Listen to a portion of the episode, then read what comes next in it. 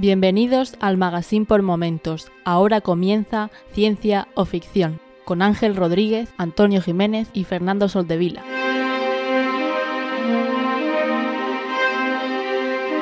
Bienvenidos a Ciencia o Ficción, un podcast sobre la ciencia y la tecnología que encontramos en libros, series, películas y básicamente cualquier plataforma. Yo soy Ángel y hoy están conmigo eh, los clásicos, Fernando y Antonio. ¿Qué tal? ¿Cómo estáis? Muy bien, muy bien estamos. Muy bien, tío. La Original Crew. Alegro. Original Crew. Alegro de veros. Eh, bueno, para. eh, esto es el primero, el primer podcast. Hay muchísima gente. Mil más de lo que pensábamos hace unas semanas, ¿no? Según las estadísticas de suscriptores a- al podcast.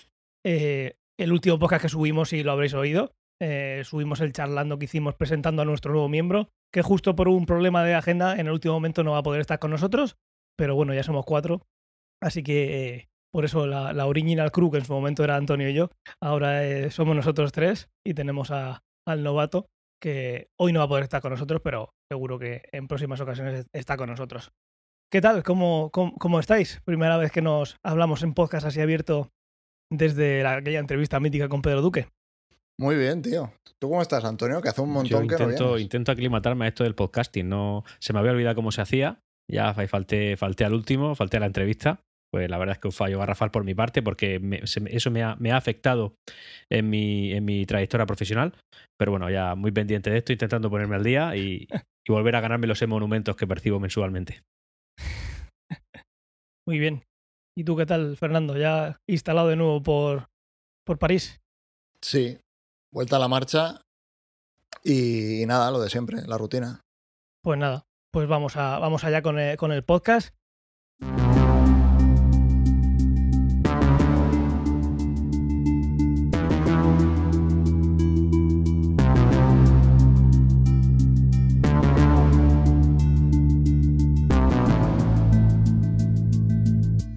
Temporada 4, nunca hemos hablado de temporadas, eh, si son 0, 04, episodio 01, ¿no? Como, como se ponía cuando, cuando por lo menos aquí en España eh, pedirle cosas a la cigüeña era el 100% de las cosas porque no había, no había más, más... Bueno, siempre había maneras, pero bueno, esperándote que la echaran en la tele. Y nada, como, como hemos dicho antes, eh, en el último episodio hicimos una entrevista con, con Pedro Duque. La última vez que lo miré hace unas semanas era el tercer o cuarto capítulo con más, con más escuchas. Así que a la Normal. gente... Normal, normal. Eh, nada más que por el título. Luego otra cosa es que guste o no guste, pero ahí está la cosa. Y eh, con respecto a eso, eh, tenemos eh, el feedback que vamos a hablar de esta semana. Nos dice Joe Spinell, nos dice en Evox, nos dice gran entrevista. Esto nos lo dice en, el, en esa entrevista de, de- con el ministro. Bueno, ya ex ministro, para quien nos oiga desde fuera, la entrevista la hicimos cuando era ministro. Y por circunstancias que esperamos que no estén relacionadas con nuestro capítulo, eh, ya no es ministro. Si No conseguimos se sabe entrevistar a- porque no dieron No se sabe, ¿no? explicaciones, ¿no? O sea, No, no, esto es. Llegas un día y te encuentras el, la nota de prensa. Estos son los nuevos. Y empiezas a ver y dices, anda, pues aquí estaba nuestro Pedro Duque. Algo dijo en la entrevista que le hicisteis que, que lo, lo han tenido que sacar. Y nada, nos alegramos de que gustara la entrevista. Intentaremos traer material de ese, de ese estilo en el futuro si, si os gusta, que yo creo que os gustó. Daniel Ramiro también nos decía en iVox, programón, os habéis superado, menuda entrevista al ministro, me ha encantado. Pues nada, muchísimas gracias. Y luego también hay dos, dos feedback más que voy a hacer un poco más grande yo porque no los leo, que estoy haciéndome mayor. Y eh, son de nuestros dos, eh, dos de los- nuestros suscriptores en, en Twitch. Y uno de ellos, eh, Optimos eh, 01, que después escucharéis un audio suyo, nos dice: Solo quiero decir que vuestros programas son geniales, incluso los que no participa Antonio. Eh, ahí pone tres puntos, dice, pero menos. Es uno de, de- de sus fans, ya lo gracias, dicho hombre. muchas veces. Y luego dice, ja, luego, luego dice jaja como para suavizar la cosa, pero sabemos que, que lo hice con todo el corazón. Entretenido, formativo y divertido a partes iguales. Ah, y editado de forma impecable por Ángel. Pues muchas gracias. Esto es un este en, en Apple Podcast. Nos lo dice al, al programa entero, no solo a un episodio. Y también nos dice mucho ánimo a los tres y a esperar a todos en el nuevo capítulo de Ciencia Ficción. Pues muchísimas gracias. Y el último que tenemos dice apasionante y didáctico de Juanjo Romero. Es uno también de nuestros suscriptores de Twitch y nos dice un podcast en el que aprender, reír y disfrutar eh, se hace a partes iguales eh, con tres, ahora ya vamos a ser cuatro, maestros que se complementan a la perfección. Seguid iluminándonos, nos dice entre comillas, con vuestros conocimientos sobre series, juegos y, libros. Si- siempre me llevo algo para la semana. Ángel, Hat and Catch Fire, que la recomendé en el último, fue una pasada de serie. Me ha encantado. Mucho ánimo a los tres. Pues muchísimas gracias por estos comentarios. Y pedazo de feedback, ¿eh? De cinco estrellas los dos, obviamente. Si después de eso nos ponen una estrella, dirías, pasa algo raro. Igual no han entendido lo de la no gente nos va, merecemos menos, nos va o sea cogiendo que- cariño pese a Fernando. Yo pensaba que cuando lo, cuando lo fichamos la cosa se iba a ir para abajo, pero no, mira, estamos aguantando. La gente se va dando cuenta de lo que valemos. Bueno, pues más presión que va a tener Tomás. Mantenerla. Eh, no hemos tenido más feedback eh, en este tiempo, porque al final son muchos meses, sobre todo porque, eh, como ya hemos, hemos contado alguna vez, ahora sobre todo estamos en... eh, hacemos esas conexiones más en Telegram, así que os animamos a que os, os, pon- eh, os pongáis en contacto con nosotros a través de Telegram y que ahí se hacen muchas conversaciones muy amenas, que igual no tiene sentido poner en un feedback, pero ahí están muy chulas. Muy bien, pues, pues eso, muchísimas gracias. Y ahora vamos a pasar a la primera sección de, de la temporada. ¿Os parece bien? Perfecto. Perfecto. Muy bien, pues la primera sección de la semana va a ser un rebautizo de una sección que teníamos antes, que... hay novedades esta hay temporada. novedades. Se, se venían cositas, lo, di- lo dijimos. Estoy indignadísimo. Yo no quería novedades. Eh, a ver, yo creo que son actualizaciones de las secciones. No hemos quitado ninguna, pero como muchas veces entre programa y programa seguimos eh, viendo las mismas series, he visto el tercer capítulo hace dos semanas, he visto el cuarto y el quinto. Y al final se nos podría hacer un poco repetitivo, nos podríamos hacer nosotros eh, algo repetitivos. Hablo por mí. Igual vosotros no lo hacéis, pero yo me he notado un poco repetitivo a veces. De ahora en adelante lo que vamos a hacer es, la sección la vamos a rebautizar, no sé cómo se va a llamar todavía. Lo que vamos a hacer es una recomendación de la obra de la semana, ¿no? En lugar de traer que hemos estado viendo, vamos a recomendar una obra que puede ser más o menos actual y eh, os la dejamos ahí para que la veáis o para que no la veáis. La recomendación puede ser para ahorraros el tiempo o para que eh, le echéis un vistazo a la obra, ya sea libro, videojuego, etc.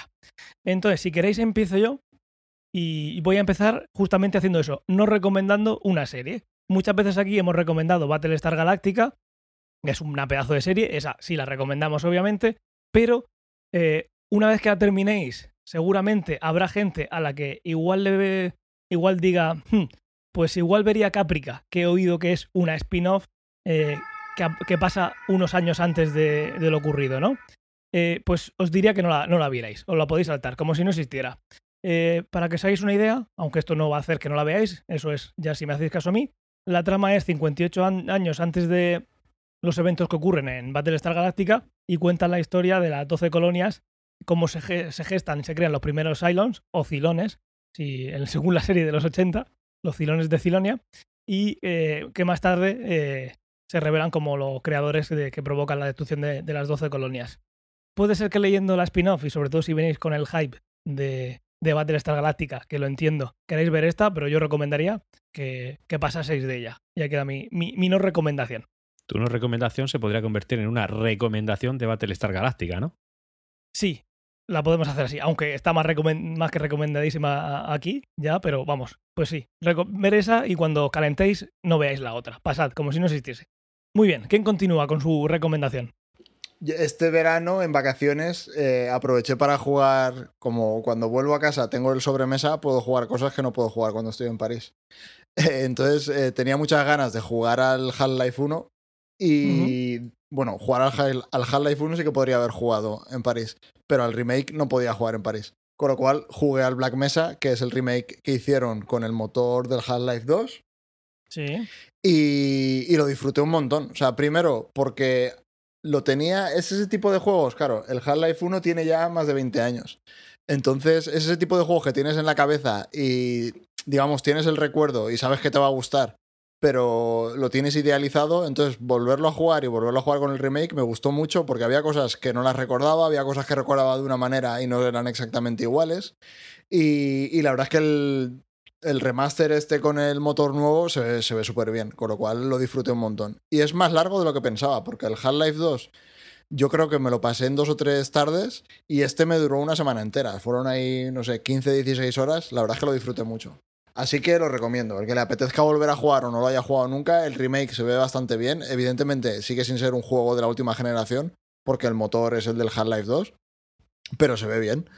Eh, y se puede jugar en, resolución alta y tal, y está muy guapo. La música es una pasada, el sonido es una pasada, la jugabilidad es muy buena. Ha envejecido, en ese aspecto ha envejecido bien, y aparte al portarlo al motor nuevo, es- se juega bien. Y la historia es una pasada. El que no la conozca, que se puede meter de cabeza porque seguro que no le defrauda.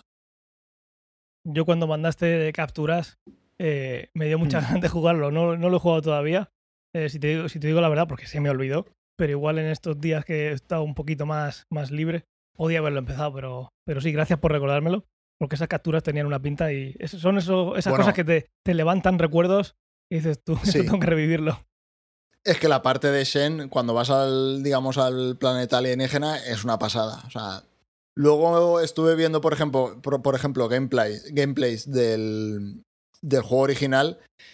Y es, no sé si os ha pasado alguna vez que juegas a un remake o juegas a un tipo de juego y dices, hostia, es igual que como yo lo tenía en la cabeza. Y luego ves el juego original y dices, hostia, no se parece en nada a, lo, a como lo tenía yo en la cabeza. O sea, tú en tu cabeza lo tienes como la versión nueva, pero luego ves la versión antigua y dices, vale, pues no era exactamente igual que lo que yo tenía en la cabeza. El cerebro hacía ya la magia de render de, Sí. de hacer el remaster. Exacto, o sea, Totalmente, cuando la, gente, cuando la gente se acuerda del Warcraft o del World of Warcraft o de ese tipo de juegos que dices, Buah, es que se veía, o cuando sacaron el remake del Final Fantasy VII, eh, que la peña decía, Buah, es que es una pasada, y luego veías el Final Fantasy original y dices, vale, o sea, es que no, no se parece, es la noche y el día. Totalmente, totalmente. He pasado por ahí. Pues muy buena recomendación. Ahí os la dejamos. Y ahora es tu turno, Antonio. ¿Qué nos quieres recomendar? Pues es una, una recomendación muy obvia que además hemos repetido en muchas ocasiones, pero a colación de que estos días, si mal no recuerdo, además creo que el día 8 de septiembre se presentaba la, el tráiler de la cuarta película, pues vengo a traer a, a recomendar Matrix, la saga completa, especialmente la 8 de tercera. que- septiembre. Ese, ese 8 de septiembre que encima estamos nosotros emi- emitiendo. Sí, hombre, Sí. pero como esto se publica el 15, pues yo intento jugar un poco con el tiempo. Sí, sí. Mm, Yo no lo he visto. Pero bueno, ya te digo no que visto. buscándolo justo antes de conectarme y no estaba. O sea, no sé si va a salir más tarde o va a salir ya mañana. Hoy- no sé, hoy no he sé leído una noticia. He leído una noticia que me parece tremendamente curiosa y es que el tráiler de esta película de Matrix va a ser diferente según quien la vea. No sé en base a qué criterios, pero es como que han hecho varias escenas que se montan solas de manera automática y el que la ve ve un tráiler diferente de otra persona. No sé cómo va. Pero Sí, varios, varios montajes y según el usuario le genera uno de esos montajes, ¿no? Y se lo pone. Claro, a mí lo que lo- eh, a mí me, curioso. me- me causa la pequeña preocupación de saber qué datos son los que cogen, ¿no? Así que qué, datos privados han podido conseguir para saber cuál mostrarme o si es algo aleatorio. No lo sé, pero en cualquier caso, eh, sabéis que se va a presentar, me parece que además de manera conjunta en, en- en Estados Unidos, tanto en cines como en HBO Max, y en España creo que no, que, que automáticamente en cine ya a los tres meses o así me parece que es en HBO Max, pero vamos, esa es una película a la que no se puede faltar, teniendo en cuenta que la saga es espectacular y como a Fernando le gusta bien, pues la tercera especialmente. Así que recomiendo la saga entera de se- Matrix para, para ponerte al día antes de ver la cuarta. Me gusta mucho que se estrene en HBO Max a la vez que en el cine. Pero eso no es, eso es solo en Estados Unidos, creo, ¿eh? Sí, sí, pero a mí me gusta mucho. Porque como me gustan las películas en versión original, me gusta mucho. Sí, y dejémoslo ahí. Eh, luego también hay, hay una cosa que he escuchado hoy, justamente, hoy día, día 15 o día 8, según nos estéis viendo, que está relacionada con eso y creo que lo que va a hacer HBO, bueno, Warner, Warner con HBO Max, en lugar de, de la ventana de cine y, y y- y plataforma digital, en lugar de ser eh, tres meses, 90 días, que era lo normal, creo que van a bajarla a 45. O sea que igual en 45 días ya está, ya está en HBO Max o, o lo sacan en Blu-ray. Vamos, que esa ventana se ha cortado. He, leído, he escuchado esta mañana. Sí, lo en que dijeron era, o sea, en 2021 decían que iba a salir todo a la vez, porque aún estaba con la pandemia y tal. En Estados 2021 no sé lo que harán. Sí, el, el tema es que por lo visto hay, hay un lobby importante de las salas cinematográficas y eso es, en España, por ejemplo, ha pesado más el lobby. Eh, vale, en cualquier caso, si te ha gustado las tres primeras de Matrix, creo que ir al cine un día a disfrutar, pues tampoco va a ser un problema. Yo, mm, si puedo ir en el estreno, iré. Me, me encanta tanto la saga que, que no me Yo lo puedo tengo un perder. montón de ganas de volver al cine. O sea, no igual. sé si con Matrix, pero joder, con Dune tengo unas ganas de ir al cine. Yo que quiero flipas. volver con Dune. Y lo que voy a hacer un día que trabaje de mañanas, cuando salga a las 7 de la tarde, me voy a meter al cine. Directamente. Muy bien, pues aquí quedan las recomendaciones. Algunos son clasicazos. Y mira, ya tenéis una de podéis ahorrarosla. Y vamos a pasar a, la siguiente sección. Muy bien, pues vamos a la sección de noticias. Lo que comentamos en el charlando es que cada 15 días uno de ellos iba a ser de, de noticias, cada uno traía una noticia y a los a los 15 días haríamos uno de un tema principal, igual que hicimos en su día de viajes en el tiempo. Pues todo el rato viajes en el tiempo. Entonces, eh, lo que vamos a hacer ahora es contar noticias que nos han interesado en, en todos estos meses y luego ya pues de aquí a entonces será al siguiente, pues será las del último mes. Eh, ¿Quién quiere empezar? Pues si queréis, eh, empiezo yo. Vale. Venga. Perfecto. Pues yo la noticia que quería traer era sobre un. eh, bueno, la- no sé si sabéis que por temas políticos, eh, en la primera. En la primera legislatura de Donald Trump, lo primero que hizo el hombre, porque quería figurar en los libros de historia, era el. La el primera y la última. cru- Cruzando los dedos. Sí, bueno, e- eso ahora en esta noticia se ve reflejado. El hombre lo que quería era pues, figurar en los libros de historia, siendo uno de los presidentes que consiguió poner a un astronauta en, en la Luna. Y entonces, eh, eh, el- en su primer año de legislatura, lo que intentó el hombre fue decirle a la NASA que al quinto año, cuando normalmente un viaje espacial de este tipo se tarda en preparar aproximadamente ocho años, eh, que en cinco años quería que, que pisaran. Claro, Spoiler, salió mal. claro. Para empezar, para empezar porque... Para empezar, porque el hombre que es muy optimista pensaba que iba a haber una segunda legislatura. Lógicamente, si son de cuatro en cuatro años, cuando dices cinco ya te vas a la segunda. Así que ya por esa parte sale mal. Y por otra, pues eh, lógicamente el plazo que le dio a la NASA no era especialmente. No era, no era el conveniente, así que, oye, pues, pues la NASA también ahora, ya con el mandato de Biden, ha dicho que, no pueden, que no tienen la capacidad y que no están preparados. No era muy realista, ¿no? Lo que quería hacer ese hombre. Parece ser. No, bueno, ese, ese hombre quería hacer un muro que, que fueran de no sé cuántos miles de kilómetros, en fin, tenía muchos proyectos que al final pues, no, no le han salido bien. Este, como evidentemente te- requería un poco de preparación en cuanto a tiempo, pues se tenía que ir más allá de cuatro años y, y iba a estar fuera. También es verdad que consiguió entrar de presidente ¿eh? en su día, que eso no Sí, se lo sí. esperaba nadie tampoco. Bueno, los Simpsons sí salía, ¿no? En Los Simpsons sí, Sí. en los 90, ¿no? Pero bueno, cuando llevas, cuando llevas 30 temporadas contando chistes, alguno tienes que acertar. Aciertas más de uno, ¿eh? es curioso. Hay veces que te lo tienes que pensar Sí, sí. cuando lo ves.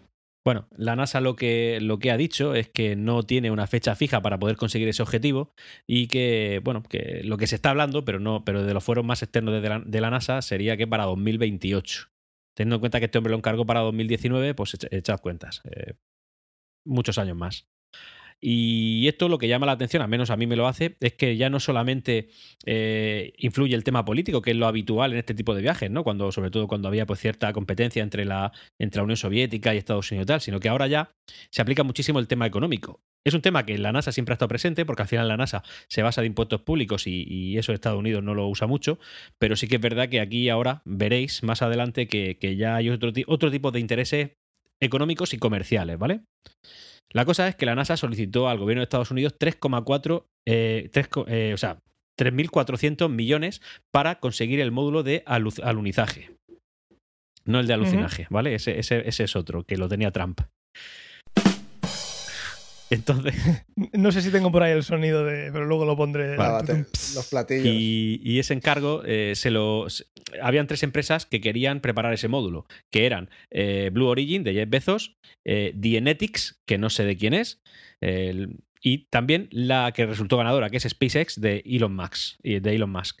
El, bueno, el tema curioso es que al final la que salió vencedora fue eh, SpaceX de Elon Musk, como he dicho. Y eh, el tema es que la NASA lo dictaminó, eh, dictaminó esa, bueno, pues esa opción de una forma un poco, un poco extraña, porque parece que ese módulo era inferior al resto. Era inferior al resto y además incluso más caro. ¿Vale? Así que eh, lo que ha conseguido es que tanto, tanto la empresa de Jeff Bezos, Blue Origin, como Dynetics denuncien. Esa es la, famosa denuncia que, parece que quieren hacer, eh, bueno, que se, está escuchando de una manera más global, estas empresas contra la NASA, porque parece que ese contrato ha sido un poquito a dedo y también por motivos comerciales y, de marketing, porque al final Elon Musk pues tiene, tiene tirón. Tiene tirón. Mi- Mirad lo que ha hecho con el Bitcoin, por ejemplo. De todas maneras, siendo. O sea, viendo lo que ha hecho una y lo que ha hecho otra, eh, SpaceX se ve mucho por encima en cuanto a. eh, a Van años experiencia. por delante. Van años Sí. por delante. Otra cosa es lo del modo de alunizaje. Ahí sí que es diferente. Sí que leí hace unas semanas ya que había dicho la NASA que, que, que daba el caso por cerrado, digamos, si se puede llamar caso, y que iba a seguir siendo quien hiciera el módulo SpaceX. Pues mira. Salió Pero el también la Elon Musk diciendo que aquel lo único que hacía, o sea, la, la empresa lo único que hacía era en vez de eh, hacer el módulo y... Hostia, espera, que está ahí, hay tormenta. que, en vez, que en vez de hacer el módulo, al único que se dedicaba era a poner demandas eh, a Tesla. O sea, era su trabajo todo el día. Es verdad, es verdad, no me acordaba, sí. Menudos dos se han juntado ahora, ¿eh?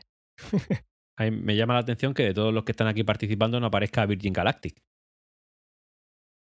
Eh, Es que va por otro rollo. Virgin Galactic está muy centrada en lo que al final se van a, de lo que al final se van a lucrar estas empresas, ¿no? que es del comercial, exactamente, de vuelos comerciales. Entonces van por su parte. Sí que Elon Musk y Bezos, que, que quieren ver a ver quién la tiene más larga, pues se les va la cabeza y como lo pueden hacer, pues mira, ahí están, a la luna y lo siguiente Marte y donde, y donde se les mete en la cabeza. Pero Virgin sí que es algo más. Te voy a hacer una, una empresa de viajes en avión, pero va a ser un poco diferente. El Virgin es un poco como una empresa de cruceros, ¿no? De los que Eso tienen es, el, sí. el barquito con el fondo de cristal. Pues Sí, sí, mira. Me Sería parece la, genial la esa supernave comparación. de Wally, ¿no? sí. Y, lo- pero, y los otros dos, a ver, en el fondo también están por la pasta, quiero decir, no. no- Totalmente. Pero eh, sí, encima Pa- quieren. Parece de que la NASA. SpaceX tiene más, más brazos, ¿no? Tiene más ramas. Sí, tiene Yo más creo que como llegaron antes han- y ahí es donde había, donde más dinero había, pues se metieron ahí. No, pero Sí. Son estas cosas que en cuestión de lanzamientos o de años pueden marcar el futuro de la tendencia. Pero bueno, sí. Un poco de suerte también el llegar a la, a la hora o tener muy buen ojo. Y bueno, continuando con el tema, otros problemas que en este caso son menores, pero que también han influido en la decisión de la NASA de, de no cancelar, sino digamos de pausar o posponer el viaje a la, a la- el siguiente viaje a la Luna, es el tema del, del traje espacial. La cosa es que resulta que llevan 14 años diseñando una escafandra unisex adaptable y, de, y que se adapta a todas las tallas. Y que además sea multidisciplinar, es decir, que cumpla con varias tareas, ya no solamente estar dentro del, de, la, de lo que sería el, el- el- el cohete, la nave espacial, sino también fuera y tal. Y eso parece que requiere de, de 400 millones de, de euros. eh, Ya ves, de momento, broma. sí, bueno, de momento, y estiman que podría llegar hasta los, hasta los mil millones. Es algo menos de un tercio de lo que costaría el módulo completo, ¿eh? Ya ves. Con esta parte poca broma, porque además eh, eh, recuerdo que algunas misiones no pudieron ir mujeres por falta de trajes para mujeres. O sea, a ese nivel de, de complejidad de trajes y del dinero a invertir, que en su día decidieron no invertir en trajes de mujeres y hasta hoy sigue habiendo problemas. O sea, po- imaginar el espacio. O sea, es un sitio muy inhóspito, aunque mucha gente quiera ir, sobre todo gente con mucho dinero, que los trajes te cuestan, que has dicho, un tercio, ¿no? De lo que cuesta él. Algo, algo menos. pero las que van ahora que van con traje de hombre o qué?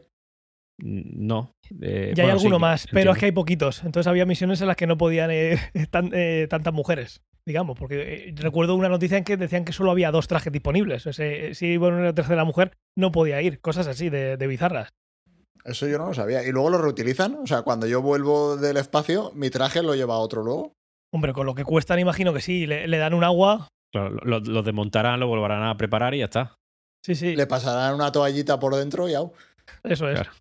Por la zona, poco- por la, por la zona Un de la poco de sisa. ambientador. Un poco de ambientador. Totalmente, o sea, tiene que ser así. O sea, esto no, eh, y obviamente la etiqueta será grandísima. eh, No puedes meterla a la lavadora, no puedes Claro. echarle este producto, no puedes subir esta Lavar, temperatura. lavar en seco. lavar en seco. Bueno, pues el, el resultado de estos 400 millones, que como digo se estiman que podrán ser, ser mil, eh, el resultado es que a lo- los astronautas parece que los astronautas se quejan de que es muy incómodo y que es difícil de poner. Y estos Hombre, encima- pequeños problemas encima junto vas a los otros, espacio jodido. Encima y con quieres ir quejas, cómodo. ¿sabes? Sí. ¿Cómo Claro. son, eh? Quieres ir en calzoncillos, ¿no? Oye, pues no es mala idea. y este tipo de problemas son los que hacen que no vayamos, que bueno, que no, Estados Unidos no pueda volver a la Luna, al menos a, a corto plazo. Vamos, que se calentó mucho. Se calentó mucho. Yo creo que estos son las típicas excusitas, ¿eh? O sea, Estados Unidos ya, ya no es lo que era. Ya, ya no mola. Bueno, antes el molaban presupuesto y que no el recorte que el recorte que le, que le hicieron en- a la NASA en su tiempo de eso no se Claro, van a pues no se van a recuperar es. en mucho. Pero bueno, Antes tam- molaban y ahora ya no molan. antes molaban. Ahora está. Rusia y China que quieren poner su propia base nacional espacial. Sí, los chinos yo creo que no tardarán mucho en conseguirlo. Y la estación espacial están encontrando. Sí, sí, eso va a ser como, como la nave de Battle, la Battlestar Galáctica. Pues puedes salir a Eh, correr. L- ya ves. A, a los Le- chinos aún les falta, ¿eh? Que el último. Sí, no, claro no fueron falta. los chinos. El cohete, el que cuando en dejaron ver- caer. en ver- en ver- exacto, cuando iba, iba a caer algo y no sabemos dónde va a caer. Digo, pues- pues Imagínate bien, que te cae la estación espacial de un kilómetro. Sí, Leí, bueno, estos días habréis leído que en la estación espacial están encontrando, en, en uno de los módulos han encontrado varias grietas. O sea, que Una se, le están grieta, viendo, sí. se le están viendo los años. hay humedades. Hay humedades. Sí, el, el tema es que esas grietas son complicadas porque pueden dar un resultado bastante malo. Sí, digamos que no es que te caiga el agua del váter del vecino, ¿no? Eso Puede no ser un poquito más. Échale No- por aquí. Eso no va así. No creo que va, no va a pasar como en las series y las películas, que se abre, se rompe el cristal y sale volando. Aunque sería bastante impresionante. Sobre Sí. todo si lo tienen grabado. No estoy diciendo con esto que quiero que pase, digo que sería impresionante. No me, no me saquéis de contexto luego. Y, pero, pero sí, sí, que se le notan los años. El, el- vacío es un lugar muy, muy inhóspito. Y al final, por estar ahí tanto tiempo, o sea, eso se terminará cayendo a pedazos. Para entonces, eh, no creo que la NASA, no creo que, que mundialmente se hayan puesto de acuerdo para hacer otra. Así que no me extrañaría que en unos años, eh, si han hecho uno los chinos, les pidan ahí, hagan un módulo y estén ahí compartiendo algo. Porque pues, con estos problemas que está teniendo la NASA, imaginarnos haciendo otra estación espacial en un tiempo, antes tirarán ese módulo al vacío, eh, lo dejarán quemarse en la atmósfera e irán cambiándolo módulo a módulo, pero hacer algo desde cero no creo que, que pase muchísimo tiempo. Muy bien, pues aquí se acaba mi, mi noticia. Pues muchas gracias. A vosotros Muchas siempre. gracias por, por la noticia. Eh, eh, se se me ha ocurrido un montón de veces hacer algún especial sobre la estación espacial, un poco en detalle de lo que hacen y los módulos y demás. A ver si cuando llegamos a hacerla no se ha caído a pedazos y podemos, y podemos hacerla. Muy bien, pues de nuevo muchas gracias. Y si quieres, eh, Fernando, continuar. Vale, sigo yo porque además la que traía está relativamente, bueno, relativamente no, está relacionada con lo que decía Antonio. Al menos están las mismas empresas involucradas. Y fue justo eh, a principios de verano hubo dos, do- los, digamos, dos vuelos, eh, vuelos espaciales. Si aceptamos como vuelo espacial los dos, porque habría, habría un pequeño debate entre si lo de Virgin fue un vuelo espacial o no. Sí, porque, 80 kilómetros o 100, ¿no? Exacto. Depende ¿Cómo- de dónde pongas la dónde se línea. defi- dónde se define el espacio? O sea, eh, digamos la comunidad internacional, ¿dónde, pone, ¿dónde empieza el espacio según la comunidad internacional? Eran 80, ¿no? Eran 80 100. kilómetros. La o línea 100. de. eh, ¿Cómo es? Karma, nunca me acuerdo. Eh, sí, el nombre Hay no me una acuerdo línea nunca. A- que obviamente es ficticia y, y si la pones a 100 kilómetros, digamos que hay alguien que llega al espacio y alguien que no, ¿no? Exacto. Ah, porque el de Virgin se quedó en 80, ¿fue? Sí. Sí. Entonces él decía que estaba en 80, con lo cual había llegado. Eh, claro, si te pones así, pues yo la pongo en cero y cuando doy un salto también. El caso es que hicieron el primer vuelo espacial. eh, los de Virgin fueron los primeros, ¿no? Y después fue Blue Origin. Sí, y además fue cuestión de días, ¿no? Sí, fue en la misma semana. Ah, Lo Qué entiendo casualidad. porque además, claro, las condiciones meteorológicas entiendo que ayudaron. Entonces vieron la ventana y, y los dos se lanzaron. Y hubo pique a ver quién se lanzaba antes. Sabéis que en el de Blue Origin fue un chaval de 19 años, creo recordar, que era porque su padre compró una plaza y, y se hizo caquita encima y decidió que no, que no, que mandaba a su hijo a morir. ¿Fue exacta? ¿Fue así? ¿O lo que yo escuché era diferente? Era que alguien la había comprado porque la sacaron a subasta y la, no sé si fueron 23 millones de dólares o algo así lo que valía la o plaza. 28 y luego la o donó. algo así. Pero ni siquiera era su padre. Yo creo que la sortearon ah, aleatoriamente de toda la gente que estaba interesada. Porque fue el chiquillo este, la abuela. Pues yo leí una tercera versión. Ah, vale. ¿Cuál? La, la mía es un poquito, tiene un poco de ambas. Entre alguna de esas, juntándolas todas, yo creo que está lo que realmente pasó. Lo que yo leí es que eh, le había tocado a una mujer, tocaron entre comillas, porque tuvo que pagar 28 kilos, creo, o 23, como has dicho. Lo que pasó es que dijo, vale, la tengo, pero me cago y en el primero yo no quiero ir. Y entonces le dijeron, vale, ya irás un poco más adelante cuando, cuando decidas. Y entonces, eh, en lugar de, a- de, de ella, invitaron a este, a este chico. Eso es lo que, lo que Vale, tengo yo. Que, sí, esa, que esa a- a- señora, que creo que era una mujer, está ahí diciendo, a ver cuándo se me va la caquita y, y me atrevo a meterme ahí. ¿Y, y, y por qué este chico?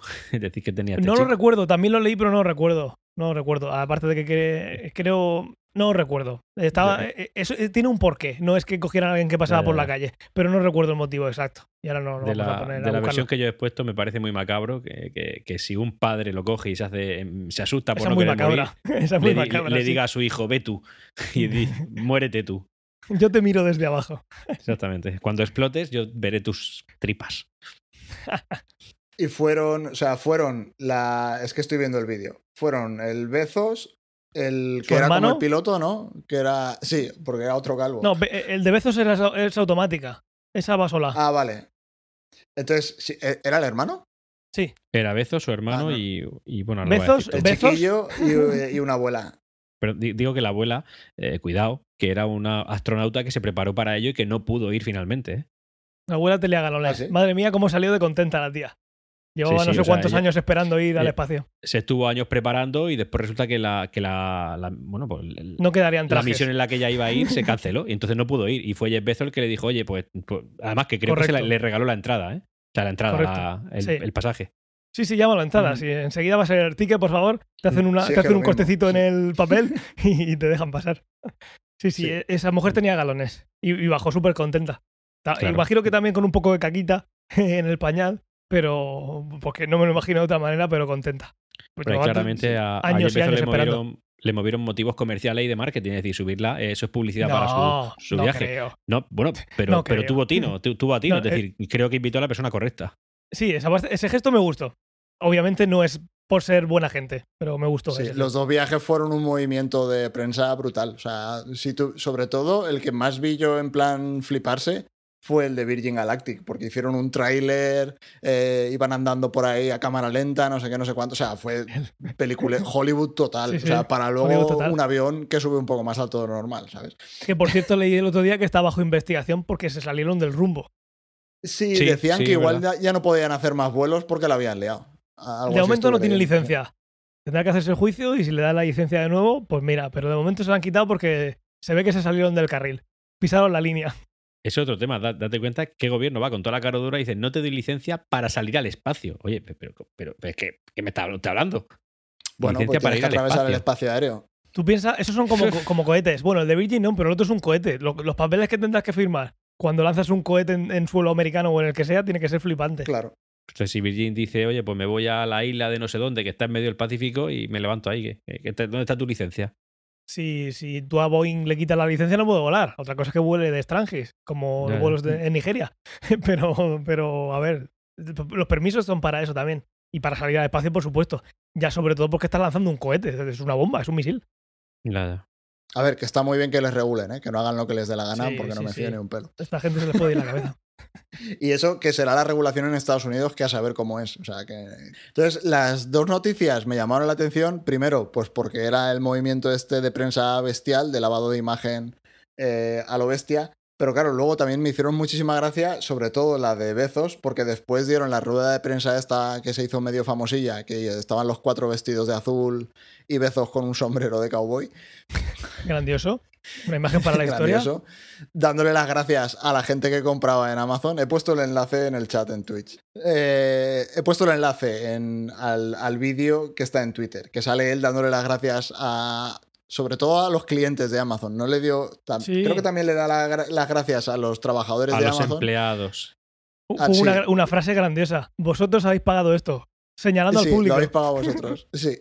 Eh, me pareció, vamos, sobre todo después de llevar un año y medio, dos años viendo gente que se está muriendo mientras trabaja en Amazon en las fábricas, eh, me pareció una frase muy acertada. Ah, No creo que nos pase, pero si ahora mismo cierran el directo ya sabéis por qué es. Ya sabéis por qué ha sido, sí. Nos está viendo el calvete con el sombrero. Claro, luego otra cosa que pensé es Oye, si cuidado esto con lo que de los calvos, ¿eh? Sí, bueno, aquí todos vamos a acabar así. Una cosa que me vino a la mente viendo el sombrero de cowboy es si esto era la versión de la gente que cumple 40 años y se compra un deportivo. Como este Sí. señor tiene mucho dinero, eh, igual dijo, al deportivo a mí se me queda corto, me compro, me hago un cohete que además tiene forma de pito, no sé si lo habéis visto. Buah, es Es que sí la tal, tiene. cual, tal, tal cual un prepucio. Eh, entonces no sé si es complejo de que se está haciendo mayor, de que está calvo y por eso va con el sombrero de cowboy, o de que la tiene chica y por eso se ha hecho Escucha, el, cohete- el- eso- el pito más grande de, de la Tierra. Todo eso, Fernando, será cierto, pero que sepas que ese con su crisis de los 50 o de los 60 eh, cogió las acciones de Amazon y las reventó al día siguiente. Ya, pues sí, a mí me- sí, bueno, y eso benefició a él y a sus accionistas. o sea, quiero decir, Exactamente. no- Entonces no me ya no parece- lo veo tan no me- crisis no de me los parece- 50. Bueno, no tiene nada que ver. O sea, una cosa son los negocios y otra cosa. Son, son los nuevos ricos. Antes te comprabas un deportivo y una casa muy grande Y, ahora te hacen estos tienen y tanto dinero. al espacio. Ya está. Totalmente. Pero, ya está, me parece, me parece igual de ridículo. Solo que a una escala tan bestia que es aún más ridículo, me parece. Pero bueno. Ya. El caso es que. Y todo esto está relacionado con lo, con lo que me hizo pensar sobre estas noticias, que era que estábamos cada vez más cerca de los universos que, estamos, que, que hemos visto un millón de veces en Alien o en Blade Runner. Donde tienes, por ejemplo, en Blade Runner a la Tyrell, que es la que controla todos los viajes, controla las explotaciones mineras en otros planetas, eh, digamos, tiene el, poder absoluto a nivel corporación porque tiene los androides y porque es la que explota los recursos y la que gana la pasta, o en Alien, porque es que es tal cual eh, les daba... eh, en Alien lo que pasa es que tienes la, la Nostromo, por ejemplo, en la original, que es una nave minera, que va volviendo a la Tierra y se encuentran la señal de que es donde están los aliens y deciden que es más importante ir a investigar y, eh, y, ver qué está pasando que llevar a la gente a la Tierra. O sea, en el momento en el que tienes tus decisiones están tomadas en el, digamos, por lo económico, pasa lo que pasa en Alien, por ejemplo. Que el ordenador decide que hay que despertar a todo el mundo y entre el ordenador y el robot, que también trabaja para la corporación, convencen a todo el mundo de bajar a ver qué pasa con Alien. Y todo el mundo sabe lo que pasa con Alien. Entonces, eh, me hizo pensar que no estamos realmente tan lejos, porque al final todas estas por una parte en la prensa se les ha dado una imagen de no, es que esto es lo que va a relanzar otra vez la carrera espacial, lo que va a hacer que viajemos a otros planetas, lo que va a hacer que exploremos el espacio, eh, digamos, a lo bestia, que es algo que habíamos perdido un poco en las últimas décadas. Y a mí no me parece que esto esté tan claro, porque al final. El, de, el de Virgin Galactic lo que quiere es eh, los barcos con el fondo transparente, pero en el espacio. Este tipo, Correcto. vale, quería, quería viaj- viajar al espacio. El Elon Musk ha dicho un millón de veces que quiere ir a Marte. Ya, pero ¿para qué quieren ir a Marte? O sea, ¿quieren ir a Marte para estudiar Marte o quieren ir a Marte porque son los nuevos ricos? Porque pueden. ¿Y por qué se hacen más ricos haciendo eso? Exacto, o porque quieren hacer un viaje y cobrarte los billetes a no sé cuántos millones de Claro. dólares y, y- y forrarse. Entonces, ya, pero ¿eso realmente le da algún beneficio a la sociedad? Yo, esa es la pregunta que dejo yo ahí. Yo, creo que no, que de manera no. indirecta sí puede dar un gran beneficio a la sociedad. Evidentemente ellos al final van a lo que van, su objetivo, ellos pueden vendértelo y enmascarártelo como que eh, tiene un motivo científico y un motivo público, pero realmente ellos van a lo que van. Ahora, de ahí yo creo que la sociedad saca bastante, puede sacar bastante provecho. Incluso puede ser que saquen ciertas legislaciones donde, oye, pues tú vas a hacer este viaje, pero uno de los de las condiciones que te pongo es que la NASA ponga aquí este pequeño módulo cuando vayas a la Luna. Entonces la NASA puede recopilar de- pa- pa- para, para, en fin, pues para beneficio de la sociedad, información a- gracias a ese tipo de viajes. Yo, yo creo que sí. Cada vez que la NASA quiere sacar algo, le está dando un contrato multimillonario a Tesla, con lo cual no acabo de ver qué es lo que estamos ganando. A ver, al final, yo creo que la pregunta es muy acertada porque. eh, porque yo creo que esto no se lo ha visto venir nadie. Al, al final, eh, bueno, cuando tú tenías. Cuando fuimos a pacíficamente desde España a descubrir nuevos mundos, en lo que llamamos las Indias, obviamente que se note la ironía, eh, esto, es- eso fue pagado por los reyes católicos, ¿no? Eso era dinero eh, público, digamos, aunque era bastante privado. Dinero público, ¿no? Del Estado. Te guste más el Estado o menos. Eh, cuando fueron a la Luna era algo también del, del Estado. Eh, en este caso, Estados Unidos. Podía haber llegado Rusia y hubiera sido de, de- de Rusia, de la Unión Soviética. La única diferencia aquí, que no es poca, es que el, el- a nivel político ha perdido tanto interés el espacio, entre comillas, ahora lo está recuperando un poco, sino que se lo digan a Trump. Aunque también tenga sus planes políticos y no sea por el, por el bien del descubrimiento. Eh, esta sería la primera vez en la historia que es una empresa privada la que inicia ese viaje, ¿no? Porque siempre ha sido pues, pues, el dinero de reyes o lo que sea, porque desde que empezó la humanidad a expandirse por esas islas de... Eso se ve súper chulo en Cosmos, cómo van de una isla a otra, que al final es como ir de un planeta a otro. Eh, al final, eh, eh, querer ir al espacio porque no podemos estar quietos. La diferencia aquí, que ha llegado una empresa privada.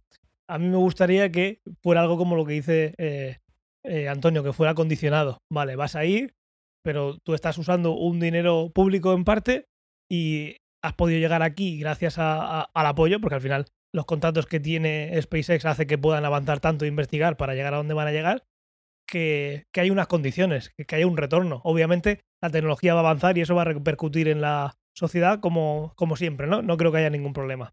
Ahora, la parte de descubrimientos y demás, pues yo creo que tendrán su, su parcela para, bueno, aquí estoy yo como, como un negocio, pero aprovechemos esta tecnología para que eh, eh, empresa pública pueda ir a Marte gratis, digamos, con la financiación que pueda dar la, la universidad, por ejemplo, pero de manera gratuita ese viaje, porque si no, no hubieras podido llegar aquí y porque es tu obligación como, como digamos, como, como empresa de la Tierra, el poder, eh, el, traer, el traer recursos eh, científicos a- de vuelta. Yo creo que eso estaría muy bien que se, que se legislase para que al final no sea siempre, mira, pues esta es mi aduana y Marte es mío.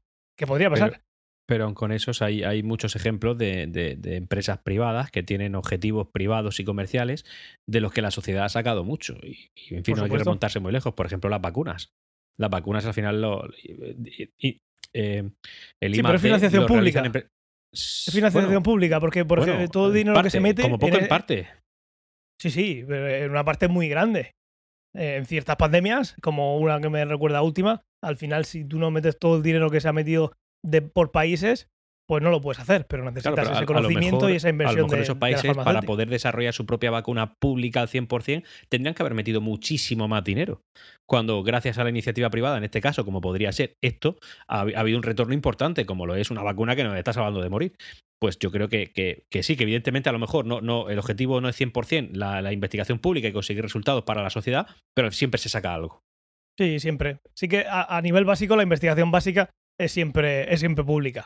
No creo que me equivoque aquí. La investigación básica que hace que, que se pueda eh, conseguir todo ese conocimiento, al final siempre sale de, de- de universidades. Aunque luego hagan patentes y se invente la fórmula de la Coca-Cola, etcétera, etcétera. Pero, pero sí, porque al final, eh, ¿a quién le dice a Elon Musk que cuando llegue a Marte no ponga su bandera y Marte es suyo? Y ponga un escudo, un escudo de misiles ahí con los, con los satélites apuntando a todo lo que entre. Y Marte es mío, todos los recursos son míos. Y empieza eh, The Expanse. Ahí, yo qué sé, La tercera temporada concretamente, ¿no? concretamente. ¿Tú cómo lo ves, Fernando? Yo soy pesimista. Soy pesimista porque es que, es que ten- bueno, a ver, es que en el día a día tenemos todos los ejemplos. O sea, realmente las tecnológicas, cuando hablo de las tecnológicas, digamos, de la de información, de informática, realmente las tecnológicas han devuelto más de lo que han cogido. Si es que eh, estamos todo el día peleando que si temas de privacidad, que si temas de retorno, que si temas de patentes, que si temas de que evaden impuestos, de que no sé, Yo- es que yo es imposible pillarles. han dado mucho más de lo que han recogido, ¿eh? Eh, antes, Yo creo, antes yo creo que ninguna yo creo que ninguna empresa da mucho más de lo que recoge Antonio. O sea, no, no, si no, no, eh, no ya, ya, sí. quiero decir, pero que ha habido un retorno importantísimo. Lógicamente, esas empresas tienen un motivo económico. Pero, a ver, algo tan simple como que hace 20 años yo no puedo hacer una videollamada con un familiar lejano. Es un ejemplo, es una tontería, pero eso, si hace 25 años se lo dices a alguien, oye, esto vale, esto vale tres, mm, bueno, 300 pesetas del minuto. La gente lo paga encantado. Ahora lo tenemos gratis. Por ejemplo, oye, Bueno, que tú puedes ver. tú- eso, tú- eso de gratis, Sí, gratis. no. Como que gratis, Antonio. O sea, ¿cuánto vale tu móvil? ¿Cuánto vale la conexión a internet? O sea, que todo eso es gratis. No, pero, pero, pero quien te facilita la posibilidad de comunicarte no es el Internet en bruto ni tu móvil en bruto. Es que hay aplicaciones que se han diseñado con ese objetivo que han tenido Y mucho las pagas. Y las pagas. Sí, porque va- por el tema de la privacidad vas a decir. No, por Pero el- luego- A ver, ¿qué pasa? Que, o sea, si usas FaceTime o usas Discord o usas eh, Google, ¿cómo se llama? Hangouts o la que sea, que ellos no ganan dinero con esa aplicación. Claro que ganan dinero con la aplicación. "Ah, Hay iniciativas privadas que, que son fundaciones y que no ganan dinero. Me parece muy bien. Por ejemplo, ¿no? Es decir, que la opción está ahí y eso se ha desarrollado en base a un conocimiento que se ha adquirido por iniciativas privadas. Por iniciativas privadas, a ver, habría que ir tema por tema a ver qué es lo que se ha hecho por la iniciativa a lo privada mejor y que ha Corea del Norte de una no, universidad. Bueno, por ahí no vamos a llegar a ningún lado. Entiendo, un- e- e- entiendo vuestras dos partes, pero una cosa eh, que está clara es que eh, la tecnología de consumo lo ha abaratado y lo ha hecho más económico, más accesible. Lo ha popularizado. En el momento en el que lo escalas, se hace todo más barato, evidentemente. Por eso. Como poco eso. Y si no, ¿Y eso es un beneficio para la sociedad? sí, Sí, en general claro. sí. Hay muchísimas Bien. empresas que hoy, o sea, hay muchísimos autónomos hoy en día que trabajan con su teléfono móvil y quizás no podrían hacerlo de otra manera. O sea que sí, por esa parte sí. Pero bueno, lo que estamos hablando aquí es diferente. Justo lo que estamos hablando aquí es algo que está financiando un, un país. Entonces yo imagino que tendrá sus contratos, pero como siempre, imagino que primero llegará el salirse de lo que han marcado y luego tener que legislar sobre eso. Sí. Claro. Y eso igual llega 50 años después, que es lo que estamos viendo ahora. Pues a ver lo que pasa. Por cerrar la noticia, que pondremos en el enlace de una de las noticias que hablaba sobre estos dos vuelos, eh, había una, una cita de, de un tipo que fue, no sé si fue, no, recuerdo si era astronauta o había trabajado en la NASA en los primeros lanzamientos. Y dice, siempre eh, me gusta poner estas cosas en perspectiva y pensar que, bueno, está muy bien que la gente esté gastando un montón de dinero en hacer algo que la NASA hizo en 1961, en este caso. Hablaba del- de los primeros lanzamientos Ya. Que es algo que también hay que tener muy en cuenta, que todas estas empresas, que hay mucha Aquí- gente que ha decidido que su trabajo es hacerles la campaña publicitaria y defenderlas, en el 99% de casos lo único que han hecho es coger algo que ya se sabía y meter dinero y hacer que la escala, o sea, meterle producción hacerlo más económico y ya está. O sea, que no han descubierto nada. No, porque los coches eléctricos, la idea existía hace un montón de tiempo, la batería eléctrica existe desde hace 100 años. No, lo único que ha hecho Elon Musk es meter un montón de dinero para hacer las fábricas y que al hacer miles de coches salga más barato. Ya está. ¿no? A, a ver, es que eso no es poco. Es que eso no es nada poco. Eso, y eso es un número, conseguir entre comillas, popularizar la Es una, tecnología es una inversión para privada para incluso. conseguir un retorno. Ya está, no tiene más. Sí, pero es que, es que tú también ves un retorno por el dinero. Sí, vamos a entrar en No lo tiene- mismo, y no pero tiene por qué ser nada malo. No, no, sí, a mí me parece muy bien. O sea, Tesla ha, ha empezado el inicio de la popularización del coche eléctrico. mient- mientras tú pagas tus, mientras tú pagas tus impuestos, me parece genial. Muy bien, pues ahí lo dejamos. Vamos a pasar a la siguiente noticia, que esta es la que traigo yo, que también es una noticia de uno de los señores que hemos estado hablando. Salen las tres. Los robots humanoides presentados po- por, Tesla. Bueno, En el, en el Tesla AI, que es una conferencia que hacen, que es malísima como todas las que hace Elon Musk, porque ese señor no sabe hablar en público y ya está. El caso es que eh, en ese evento de inteligencia artificial, eh, lo de inteligencia artificial entre comillas, llamémoslo machine learning, llamémoslo como, como sea, inteligencia artificial lo llaman, no presentó un automóvil nuevo como, como suele hacer siempre, sino que presentó es un, un robot humanoide autónomo. Salió un señor haciendo el ridículo vestido, bailando, y luego puso un render diciendo esto queremos tenerlo para el año que viene. si eso es presentar un robot entre comillas. Sí, eso es. Ha presentado un robot que no existe, pero bueno, como tantas cosas. Está intentando llevarse un trozo de pastel de Boston Dynamics. Elon Musk suele ser un vende humo, suele llegar tarde, pero al final todo lo que va haciendo de momento lo consigue, o sea que antes o después lo hará. Lo que vamos a ver aquí es cómo de útil puede llegar a ser esta idea. Que ya se ha dicho 2022, pues será para el 25, si llega, pero suele llegar. Uno de los muchos sueños y visiones de Elon Musk es conseguir un robot que fabrique robots. Esto también es un sueño de uno de los expresidentes de España, no sé si lo recordáis, que decía que las máquinas no pueden construir máquinas y pues había que seguir haciendo máquinas. Pues eh, Elon Musk sería su salvador, porque Elon Musk quiere hacer roboces que, que hagan roboces. Es que creo que pusimos una vez el audio incluso en el, en el podcast.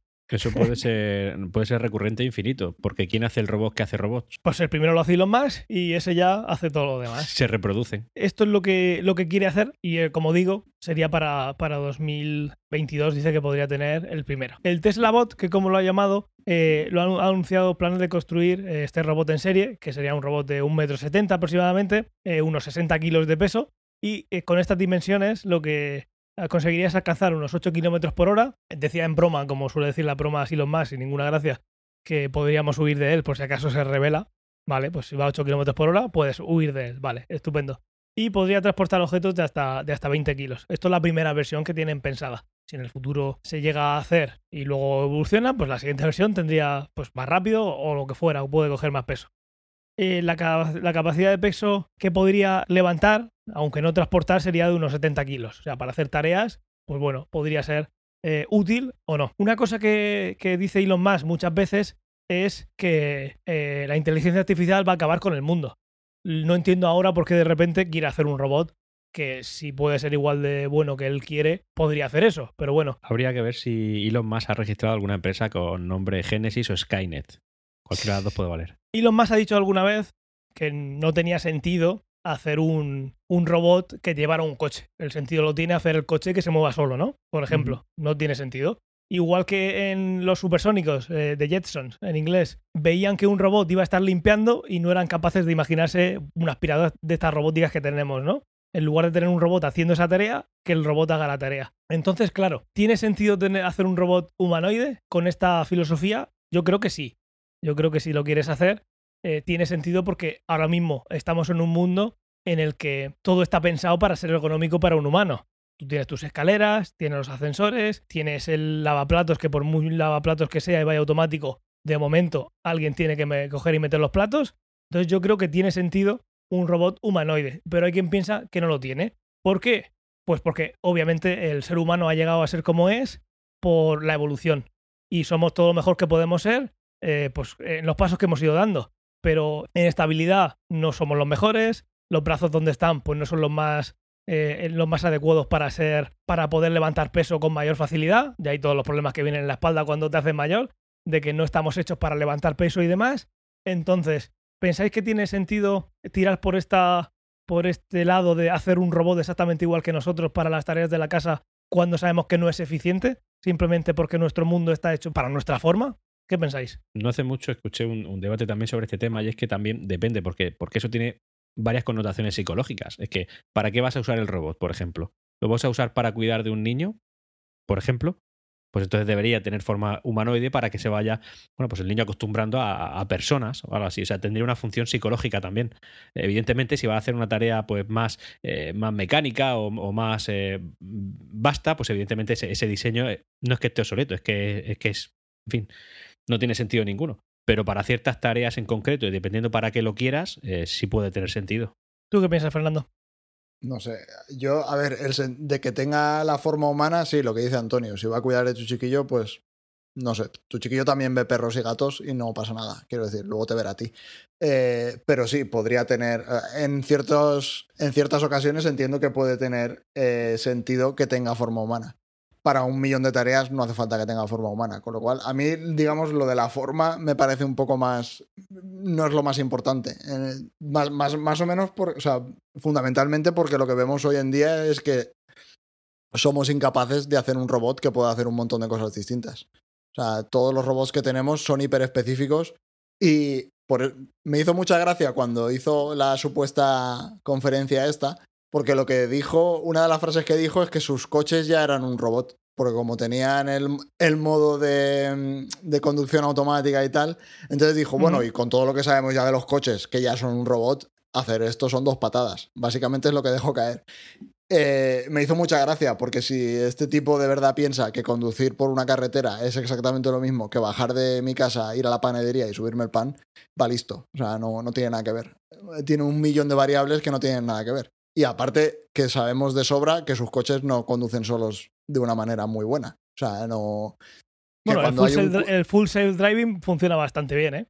Para sí, funciona bastante bien en ciertas condiciones. O sea, cuando va por carretera va de puta madre, pero cuando tiene que girar en una calle estrecha se queda loco.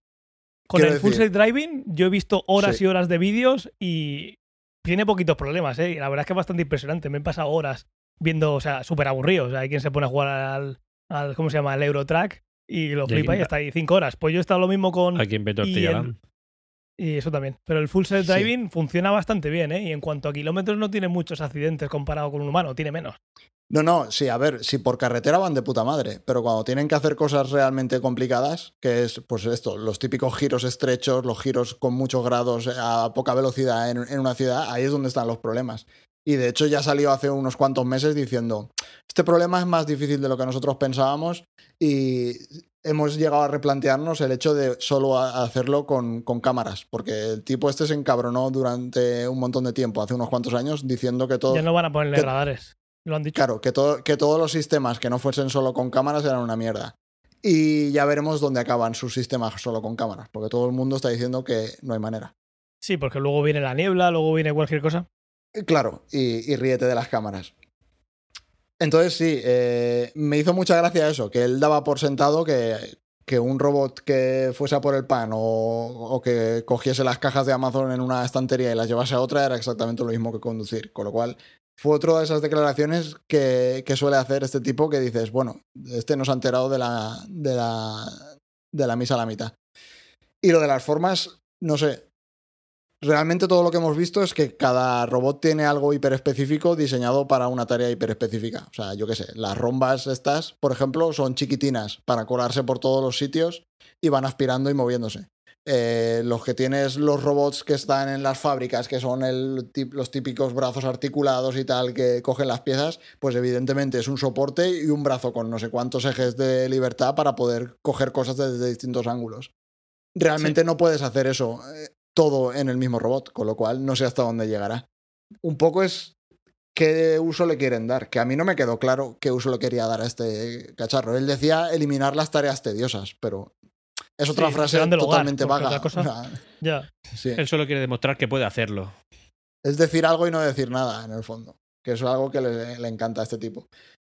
La idea lo, lo que quiere hacer es, eh, podéis ver la imagen en, el, en, las notas del programa, en el enlace. Lo que quiere hacer es poner las cámaras de autopilot en la cabeza, según su, uh -huh. su esquema.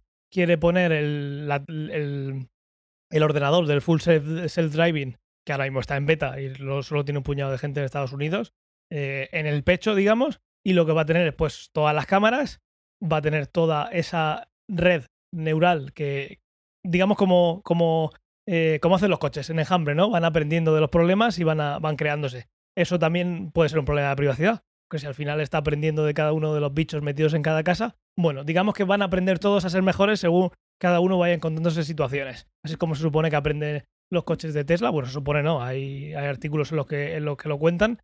Entonces, con eso, digamos que iría mejorando cada vez. Yo creo que lo más interesante aquí que dicen, si lo consiguen, que es como los coches, que utilizarían todos los robots que hay en el mundo de las situaciones que, que van viendo para mejorar. Y yo imagino que por la forma que tienen y por las especificaciones, obviamente no lo vas a tener trabajando en un almacén. Para eso ya haces un robot de otra forma, aunque sea igual de inteligente o de tonto que este. Y esto podría ser más para tareas del hogar en un futuro. La forma monoide yo creo que, que está bien. No va a ser lo más eficiente, y si tiene una batería no va a durar lo, máximo que pueda, porque para levantar peso o hacer cosas no va a tener la eficiencia que podría tener cualquier otro diseño que se creara hoy en día para hacer una, un humano desde cero mucho más eficiente, pero, pero bueno, ya veremos a, dónde llega esto. Si empiezan a sacar esto, pues igual eh, también se, se anima Jeff Bezos, ¿no? quién sabe. Yo entiendo también que esto, esto lo que tiene esto es todo marketing y todo comercial. Lo que él busca es que sus acciones suban y decir, oye, eh, esto no vale para nada, muchos no estaréis de acuerdo con la forma, con las funciones que tiene, pero es que puedo hacerlo. Sí, pero que, igual vale para algo. Lo que creo que más marketing aquí ahora es que no existe todavía. ¿Y por qué no cuando quedan dos meses? Seamos claros, esto es humo. O sea, aquí no hay nada, hay cero. O sea, no hay nada. Es un render que hizo un tipo en una tarde. Ya está. Y le pusieron las cuatro especificaciones estas que están puestas sin ningún sentido. Es un coche con dos piernas. Y a ver si funciona. Bueno, han, pues cogido han cogido las especificaciones del coche, han hecho el render de la persona y se las han pegado al lado. Ya está. No tiene nada más. No tiene nada más. Esto relacionado con esto, mirad que hace poco, además, me parece que se vende al público Xiaomi saca un perrito eléctrico que, vale, que además que vale mil euros. No es caro. 1200, 1300, sí, en lugar de, de, Spot que vale 80.000, que está pensado para otra cosa. Pero, pero sí, eso he oído también en, un podcast. me parece atrevido. Y además, ya sabéis que los perros no hay que comprarlos, hay que adoptarlos. Así que esperar que, que alguno lo, algún perro de estos lo, lo, abandonen y entonces lo adoptáis. Sí. pues sí, algún para la próxima apúntatelo, Antonio, y, y podemos traer al perro a ver si, si, si ya lo ha probado alguien. Yo espero alguna review, alguna review. Muy bien, pues vamos a ir con, la última, con lo último que tenemos. Vamos a poner un audio para, para que escuchéis de Optimus barra baja 01, que nos manda un audio que vamos a leer y luego unos minutos hacemos un, un pequeño debate. Hoy vamos a hablar del primer cyborg. ¿Sabías que en la actualidad existen personas denominadas cyborg? Pero expliquemos el concepto. La palabra cyborg viene del acrónimo organismo cibernético y se define como una criatura compuesta por elementos orgánicos y dispositivos cibernéticos con la intención de mejorar las capacidades de la parte orgánica mediante el uso de tecnología. El primer ser humano en ser reconocido como cyborg fue el artista británico de origen español Neil Harbison. Nació con una enfermedad congénita llamada acromatopsia, que le impide ver los colores y solo es capaz de ver en blanco y negro. Tras quedar fascinado en una conferencia sobre cibernética en 2003, logró convencer al científico Adam Montanton para desarrollar juntos un sensor capaz de convertir los espectros de la luz en frecuencias de sonido.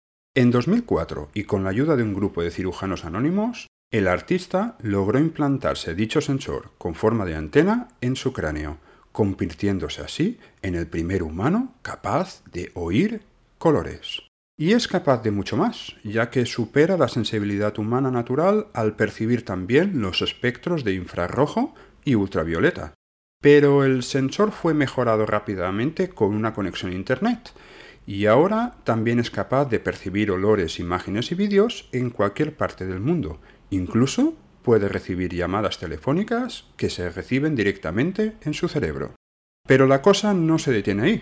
En 2018, Neil Harbison inició las pruebas en Barcelona para implantarse en la cabeza un dispositivo para percibir el paso del tiempo, un sensor circular subcutáneo que rota un ciclo entero cada 24 horas, con lo que fuese capaz de saber exactamente qué hora era según la posición del sensor. A partir de entonces, varias personas empezaron a transformar sus cuerpos siguiendo los pasos de Neil Harbison en la nueva corriente del transhumanismo, como Moon Rivas, que posee un sensor sísmico instalado en el brazo capaz de percibir terremotos, o Manel Muñoz, con un sensor barométrico instalado en la oreja capaz de predecir los cambios meteorológicos. ¿Y vosotros? ¿Cómo creéis que evolucionará el ser humano con las nuevas tecnologías? Bueno, pues lo primero, muchas gracias a Giuseppe Parisi. Es una de las novedades que tenemos este, este año. Tenemos un nuevo colaborador. Está muy guapo el audio, tío. Muchísimas gracias por la currada de los audios que, que está marcándose. Ya tenemos varios para toda la temporada. Y pues eso, de nuevo, muchísimas gracias. Y aquí abrimos entonces, abrimos entonces el debate. La pregunta que, que lanzaría yo es: ¿vosotros os haríais algo de esto? ¿Vosotros tendríais algún problema con intentar una parte eh, bueno, pues, aquí puede haber dos vertientes. Una es que hemos tenido un accidente y hemos perdido o, nacemos de una manera en la que no podemos em, pues ver colores, por ejemplo, o directamente eh, puede ser que, tengamos algún problema de nacimiento o, un accidente. De, una manera o de otra, ¿vosotros os meteríais en algo de esto? ¿O vuestro cuerpo es sagrado y ahí no, no metéis nada. Primero, si mi cuerpo fuese sagrado, habría un montón de cosas que hago que no haría, con lo cual por ahí vamos. Vale, bien, es un buen punto. Yo no tendría ningún problema. Sobre todo si es algo, lo que decías, una discapacidad, tienes un accidente, porque es un poco lo que decía al principio, me ha hecho gracia porque eh, no se considera un cyborg si tú pierdes una pierna y te ponen una prótesis, porque realmente en la definición de que estás aumentando las capacidades de tu cuerpo sí que va, pero sí, es un organismo cibernético. Sí. Sí, eh, yo conozco a una persona, yo conozco una persona que tiene una prótesis de rótula y además cuando va a llover nota dolor, o sea que es como que tiene dos, ¿no? Sí. Detecta, detecta el tiempo y luego tiene ahí en ese caso, sin duda. O sea, yo, yo sí que, vamos, eh, si un día pierdo una pierna, al día siguiente o en el momento en el que me pueda hacer una prótesis, evidentemente me haré una prótesis. O sea, no, no tengo ninguna duda. No... ¿Y, mejorarte algo haciendo, digamos, una mutilación para tener algo mejor? Esa es la pregunta. Eso era si no hay necesidad, ¿lo harías? No, a ver, si no hay necesidad, depende. O sea, evidentemente, los, ejemplos que, los ejemplos que estaban en el audio a mí me parecen una chorrada personalmente. O sea, entiendo que al que se lo haya puesto. Claro, exacto. O sea, entiendo que al que se lo haya puesto le molarán un huevo. A mí, yo por eso no me los pondría. Pero esto yo lo he hablado con Ángel un montón de veces. El día que saquen unos ojos que pueda ver por la noche, que pueda ver bajo el agua, que, que pueda ver sin miopía, o sea, soy el primero en que adiós a tomar por culo mis ojos y que me pongan esos ojos cibernéticos. O sea, no, tengo, no tendría ningún problema en hacerlo. A lo mejor te tienes que enchufar un USB, un USB tipo C en la cabeza para cargarlos. En el chat nos dice de Carbonem, ¿ponerse pelo en Turquía también cuenta? pues entonces habría muchos, muchos cyborgs. Yo creo que sí, que cuenta, porque el pelo en la cabeza es una ventaja evolutiva. O sea, cuando tú lo sabrás, cuando llevas el. No, bueno, para la reproducción por una parte, pero aparte, tener pelo en la cabeza te evita un montón de golpes en la cabeza. Sí. Es verdad, te, te, das cuenta de que te vas a pegar con algo antes de pegarte. Sí. Luego hay estudios que dicen que, que como está relacionado con la testosterona, que pueden ser más fértiles, etcétera, pero, pero bueno, sí, eso queda un poco más en el aire. Pues yo también me lo haría, incluso si, pues si voy a tener una ventaja y funciona y no tiene bugs, incluso pues eso, si fuera alguna mutilación. Como bien has dicho, hemos hablado muchas veces de, de la parte de, de, los ojos, pero bueno, podrían ser cosas que no, que, que, ni somos capaces de, imaginar. A mí hay una cosa que me hace gracia sobre, sobre Neil Harbison, el considerado primer, primer cyborg, y es que en la, en la Wikipedia pone que asegura que la antena le permite ver y percibir. Asegura. Como que obviamente no lo puede saber nadie, pues dice, pues claro. lo que tú digas. También dice que su, su conexión a satélite permite percibir frecuencias procedentes de fuera de la Tierra. Bueno, también lo hace una tele de tubo, ¿no? Que ve hasta el fondo cósmico de microondas. o sea que me lo yo creo. también detecto, Tú y yo también detectamos frecuencias que vienen de fuera de la Tierra. sí, sobre todo las del visible. Exacto, sobre todo las del visible. Tú miras al, miras al, cielo por la mañana y lo ves. no. Me ha hecho mucha gracia por eso, porque pone asegura. Obviamente no se pilla los dedos como que esto sea algo que, pues eso, que puede, que puede ver el sol en rayos X o en rayos cósmicos, porque es como todo. Al final lo hemos dicho alguna vez, el cerebro, para una persona verá el azul de una manera y otro de otro. Lo bueno es ponerse de acuerdo en que eso es azul y ya está, ¿no? Pero sí, me ha parecido muy interesante. Muchas gracias de nuevo, Josep, por, eh, por el audio. Y nada, seguiremos poniendo en cada capítulo alguno más y trayendo un pequeño debate sobre, sobre si esto nos gusta o no. Algunos serán más futuristas y otros eh, más cercanos. Y nada, con, con, esto terminamos, si os parece. Como siempre tenéis todos los enlaces en las notas del programa. Eh, como no, lo primero dar las gracias a, a, quien ha estado en directo viéndonos y por escucharnos en el podcast, que soy muchísimos. Y por supuesto a los suscriptores de Twitch, muchas gracias. ¿Cómo podéis ayudarnos a, a seguir creciendo o a, a, continuar? Pues una de ellas sería comprándome un aire acondicionado. Bueno, eso es broma, pero me estoy muriendo de calor. Tengo aquí un ventilador que no hace mucho. Pero aparte de eso, lo de siempre, lo, más gratuito, lo más barato y lo que mejor no, nos viene es que nos compartáis las redes sociales, allá donde nos veáis. Así llegamos a más gente y eso nos viene mejor. Eh, nos viene de maravilla. Luego también sabéis que podéis suscribiros gratis ya con Amazon Prime a nuestro canal de Twitch. Ya sabéis lo que tenéis, emoticonos exclusivos de Antonio, por ejemplo. Eh, no salta publicidad cuando veis los, los streaming. Y además, eh, ahora tenéis un 20% de descuento en, en, la suscripción Prime todo este. Durante todo este mes. September. Sí. Como sabéis también en Telegram para hablar de lo que sea de manera menos ordenada. Y tenemos un pack de stickers que ha hecho Antonio también muy muy guay. En Discord vamos a intentar darle de nuevo caña a Discord a ver si, si ahí se anima la gente a meterse, sobre todo para tener canales específicos y que si queréis que hablemos de algo en concreto, por ejemplo, o si vamos a hablar de un tema, si queréis compartir por ahí que está mucho más ordenado como sabéis. Y por último tenéis en arroba ciencia o ficción, nos tenéis en Twitter y en cienciaoficción.com lo tenéis absolutamente todo. Y nada, Antonio, eh, Fernando, Josep, que está en el directo por el audio. Y muchísimas gracias a todos. A ti siempre, Ángel, a ti siempre. Que vaya bien. Chao, chao, chao.